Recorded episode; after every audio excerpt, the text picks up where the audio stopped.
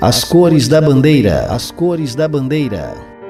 O vermelho simboliza a luta do povo jataubense para conseguir seus objetivos. Retrata, sobretudo, o assassinato de Bichinho. À época do assassinato, as dificuldades financeiras eram enormes. Podemos citar, por exemplo, que para pagar os honorários advocatícios, os senhores Abílio de Charo e Teófilo Ribeiro foram encarregados de saírem aos sítios, principalmente pedindo galinha, bode, carneiro, enfim, qualquer animal ou coisa para na cidade, fazendo leilão com o intuito de arrecadar dinheiro para bancar o advogado João de Arruda Marinho, o deputado João de Arruda Marinho, partidário de Bichinho, contratado para encaminhar e acompanhar o processo de emancipação política. O deputado Antônio Luiz Filho também teve sua participação, colocando uma emenda no projeto Jataúba, apresentado na Assembleia Legislativa com novas linhas demarcatórias. O deputado Antônio Luiz era apoiado por José Higino, José Lopes, bichinho, dispunha de grande amizade com o governador eleito, Oswaldo Cordeiro de Farias. No entanto, Oswaldo Cordeiro renunciou ao mandato para assumir a presidência da Comissão Mista Brasil-Estados Unidos.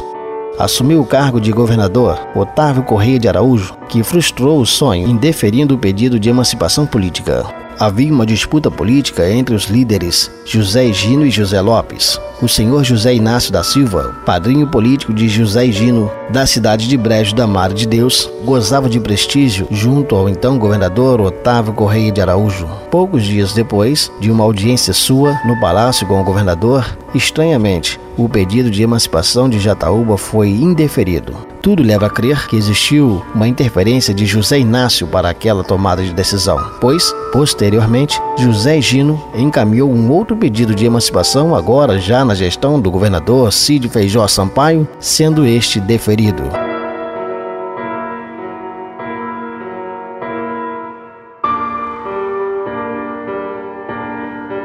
No dia 13 de junho de 1964, nas primeiras horas da manhã, José Lopes de Siqueira teve sua vida ceifada por um soldado apelidado de Marinheiro, que se dizia amigo de Bichinho e inclusive recebia proteção deste. Qual a motivação para esse assassinato? Quem seria o beneficiado? Qual o motivo que levou o então amigo e protegido de Bichinho a tomar uma decisão tão radical? Seria Bichinho um empecilho para as pretensões políticas de alguém? Será que além de perder a primeira eleição no recém-emancipado município, teria Bichinho que perder a sua vida também? Outra análise a fazer é que, no dia em que Bichinho foi assassinado, aconteceria a tradicional festa de Santo Antônio no distrito de Jacu, região notadamente favorável ao partido de Bichinho. O próprio Bichinho estaria na festa politicando com as pessoas daquela localidade e principalmente com seus eleitores. Teria sido aquela data para o assassinato mera coincidência ou algo planejado?